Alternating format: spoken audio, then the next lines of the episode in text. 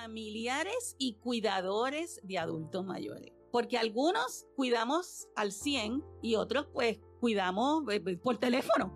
Esas fueron las palabras de nuestra invitada del podcast de hoy, la señora Clamaris Valentín, quien es una profesional de primer orden en Puerto Rico, con más de 30 años de experiencia en el área del periodismo, productora de televisión y editora de contenido de varios de los medios principales de comunicación de la isla. Además, es la editora en jefe de migentegrande.com, plataforma que creó para servir de apoyo a los cuidadores y a las cuidadoras. En este episodio hablaremos de cuidadores y cuidadoras, pero alejándonos de las definiciones que encontramos en los libros y mucho menos en el Internet. En el día de hoy trataremos de transformar esa información que tenemos en nuestra mente y llevarlas al corazón, porque una vez que esté allí, todo será más fácil. Saludos, mi nombre es Iván Rodríguez Colón, soy médico de familia y desde la isla del encanto Puerto Rico le doy la más cordial de las bienvenidas Espero que disfrute del episodio del día de hoy, que estén cómodos porque esto apenas comienza. Bienvenidos. Pero para profundizar y conocer el rol del cuidador, debemos hablar de envejecimiento, ya que la población del mundo está envejeciendo a una velocidad más acelerada que la cantidad de nacimientos que están ocurriendo. Esto nos lleva a repensar de cómo se ofrecerán los servicios, cómo será nuestro sistema de salud, cómo se desarrollarán los empleos, entre otros aspectos. De igual forma, nos lleva a pensar que con este aumento en la expectativa de vida de en nuestros países, aumenta la prevalencia de las condiciones de salud, como por ejemplo la diabetes, alta presión, artritis, entre otras. Si a esto le añadimos que el factor de riesgo más importante para el desarrollo de condiciones neurodegenerativas, incluyendo las demencias y dentro de ellas el Alzheimer, podemos estar de acuerdo con los datos y las cifras de la Asociación de Alzheimer que establece que para este año 2020 más de 5 millones de estadounidenses viven con la enfermedad del Alzheimer. Dice además que la enfermedad del Alzheimer es la sexta causa de muerte principal en los Estados Unidos, mientras que las muertes por condiciones cardiovasculares van disminuyendo, las causadas por esta condición van en aumento. Según algunas estadísticas indican, para el cuidado de una persona con Alzheimer o demencia se requiere de 1 a 3 cuidadores. Le preguntamos a nuestra invitada del podcast del día de hoy cómo ella se convirtió en cuidadora y es fue lo que nos contó. Sí, eh, mi papá era la persona que resolvía todo en casa. Él era el que eh, sacaba los marbetes, el que arreglaba los carros, él hacía todas las gestiones. Y de la noche a la mañana, al paso del huracán María, se enferma. Y se enferma pues con una eh, enfermedad neurodegenerativa parecida al Alzheimer, que se llama la enfermedad de los cuerpos de Lewy. Así que perdió movilidad también, porque esa enfermedad, además de tener síntomas como el Alzheimer, tiene síntomas como el Parkinson así que él no podía moverse. Así que de la noche a la mañana, bueno, aunque mi mamá estaba ahí 24/7 con él, yo no podía dormir tranquila, porque yo sabía que ellos tenían unas necesidades diferentes y estaba trabajando, estaba trabajando full time, así que iba todos los días después del trabajo a ver qué había pasado. A veces podía resolver muchas cosas, a veces no podía resolver nada, eh, mm. pero sí, me pasó así, me pasó así. Mi hermano vive más lejos, tiene un trabajo bastante complicado y tiene tres niñas. Así que pues como que por default, claro, él está muy presente y él es un cuidador, él es el cuidador que por teléfono resuelve 70 mil cosas. Este, y está pendiente y pues yo también trato de mantenerlo al tanto. Pero sí, me cayó así por default. Estoy completamente seguro que esta historia que Glamaris nos acaba de contar está muy relacionada con cada uno de nuestros cuidadores y cuidadoras, sin importar en qué país se encuentren.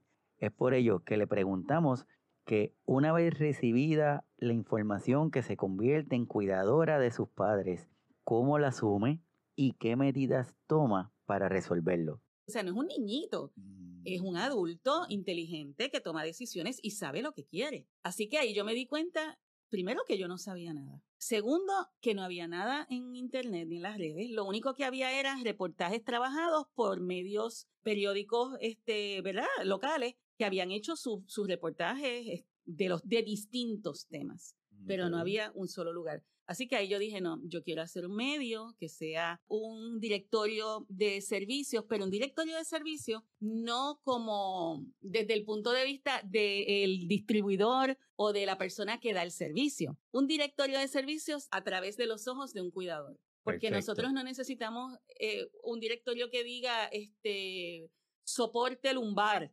Nosotros necesitamos un directorio que diga bastones. porque nosotros no sabemos lo que es un soporte lumbar. Estoy completamente seguro que las palabras de Glamaris sirven de eco para muchos de nuestros cuidadores y nuestras cuidadoras que están escuchando este podcast. Muchos de ellos han tenido que ampliar su vocabulario para poder expresar mejor lo que le está pasando al paciente o incluso para poder entender las recomendaciones que reciben de su proveedor de salud. Le quisimos preguntar a Glamaris en tiempo de pandemia cómo ha tenido que modificar su día a día para poder batallar con este COVID-19. Pues mira, primero que emocionalmente fue bien fuerte, porque mi papá, una de las condiciones que él tenía era COPD, así que pues eh, es una eh, eh, condición mm, pulmonar Así que él era de alto, alto, alto, altísimo riesgo. Eh, y entonces mi mamá, que es la cuidadora 24/7, para mí era bien importante que ella estuviera saludable porque ella es el, apoyo mayor de él. Así que, bueno, ah, yo primero emocionalmente me afecté mucho. Eh, no, las primeras veces que fui a la farmacia o al supermercado me sentí súper preocupada de contagiarlos a ellos. Y entonces me dio un miedo adicional, ¿verdad? Como si fuera poco, me dio un miedo adicional de yo enfermarme y no poder cuidarlos a ellos. Mm. Eso fue como una especie de pánico de que yo me fuera a contagiar y entonces yo no poder cuidarlos a ellos si uno de los dos se, se contagiaba. Así que esa, ese estado mental me duró como tres días y bueno, pues hablé con mi hermano y le dije, no vuelvas a la casa tú, tú eres el que te vas a encargar de todo lo que esté afuera. Así que mm. así lo hizo mi hermano y mi cuñada. Y entonces yo soy la que entro a la casa. Perfecto. Y entonces así lo decidimos, yo me mantuve y el día que tomé esa decisión, ese, dormía, ese día yo dormí perfecto, porque ya yo sabía que si uno de ellos dos se enfermaba, yo entraba a la casa y no volvía a salir. Eh, y pues si me enfermaba yo iba a ser más complicado, pero, pero bueno, se podía, ¿verdad? Pero eh, entonces mi hermano y mi cuñada eran los que iban al supermercado, a la farmacia y a cualquier otra gestión que hubiese que hacer eh, de la casa. Yo entonces salí bien pocas veces, o sea, yo estoy en una de mis como quintas salidas porque me mantuve todo el tiempo en, en cuarentena.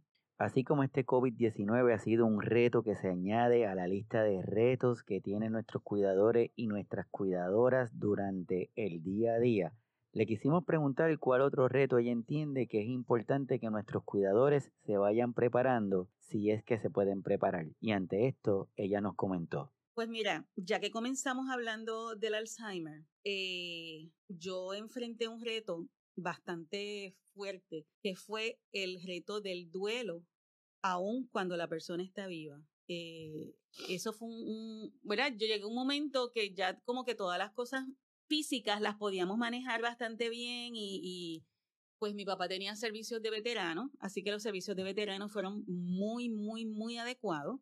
Okay. Así que el, el, ya como que teníamos todo planchado, pero entonces la persona está ahí, ya no te reconoce o te reconoce a veces, eh, a veces está, a veces no está, a veces eh, eh, recuerda, a veces no recuerda.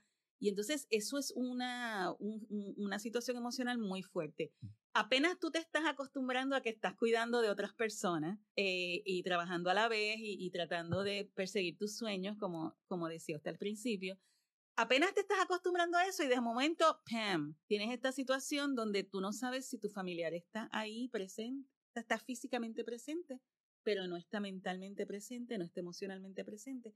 Y eso a mí me, me dio bastante trabajo, me tomó, mm. me tomó casi un año manejarlo.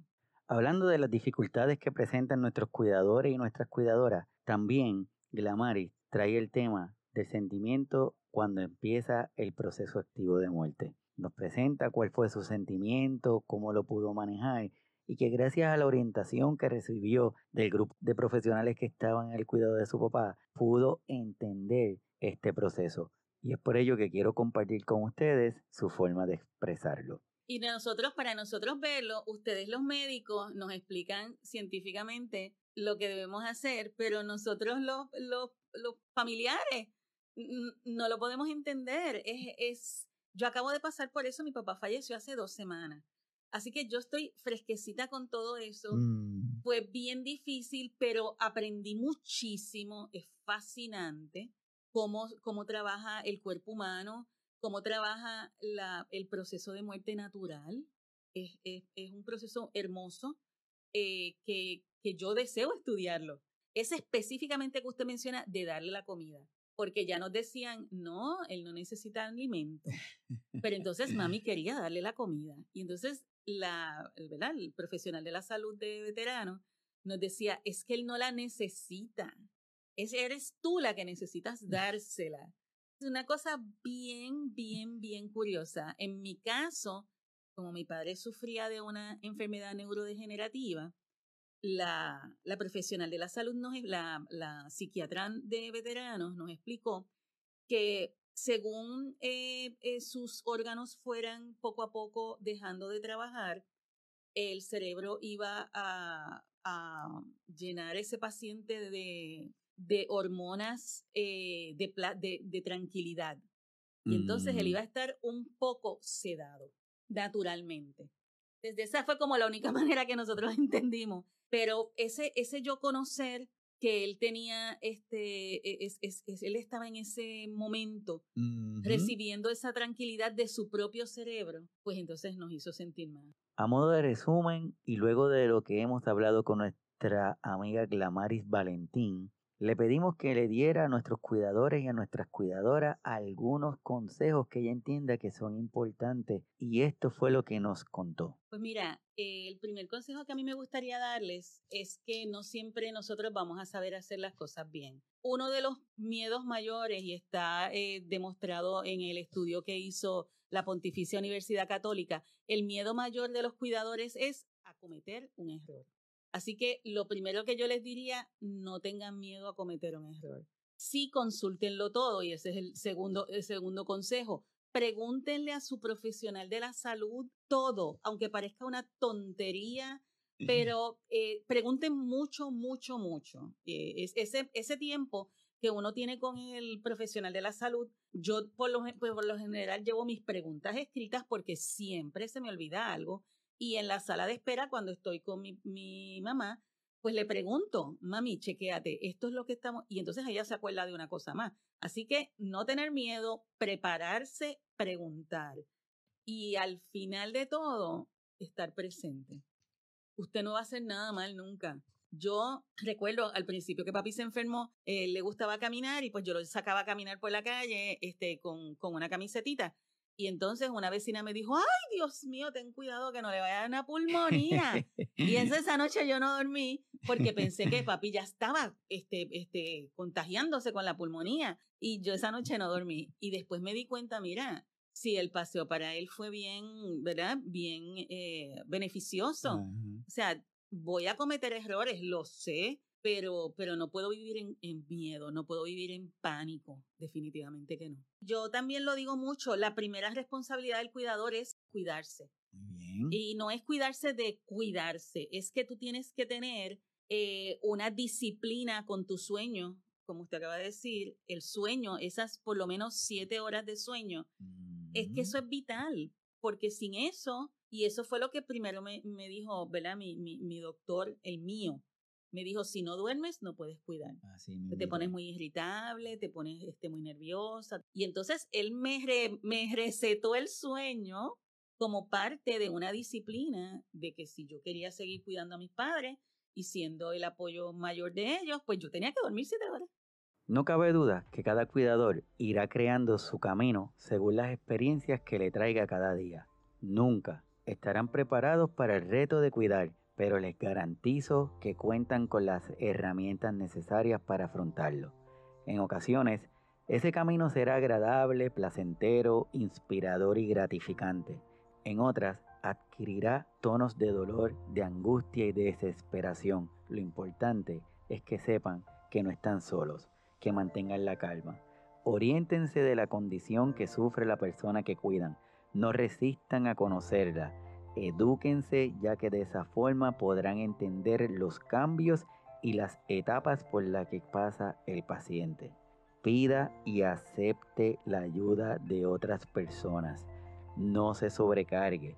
Planifique y organice sus días, pero entendiendo que los planes se hacen para cambiarlos. No se angustie si algo no pudo ser realizado. Siempre habrá un nuevo día. No descuide su salud. Si usted no se cuida, entonces habrán dos enfermos en lugar de uno. Esto de cuidarse implica tomar sus medicamentos, acudir a sus citas médicas, mantener una alimentación lo más balanceada posible y como muy bien les dijo Glamaris, duerma para que ese cuerpo recargue las energías necesarias que se requiere para cuidar. De mi parte, les quiero dar las gracias a todos y todas los cuidadores y las cuidadoras que cada día cuidan desde esa invisibilidad que el tiempo les va creando. Desde aquí, desde este programa que tiene como propósito el darle visibilidad y voz, quiero decirles que no están solos que identifiquen en sus países, en sus pueblos, en sus provincias, a esas personas que siempre están dispuestas de ayudar y exprésenle sus sentimientos, sus necesidades y sus miedos. No teman en fallar, como muy bien dijo Glamaris, cada camino se hace caminando y el de ustedes no es la excepción. Mi nombre es Iván Rodríguez Colón, soy médico de familia y les quiero invitar a que nos sigan en las diferentes plataformas de los podcasts para que no se pierdan ninguno de los próximos episodios. Para mí es un honor, un privilegio el que me hayan acompañado y espero que sigan bien. Hasta pronto.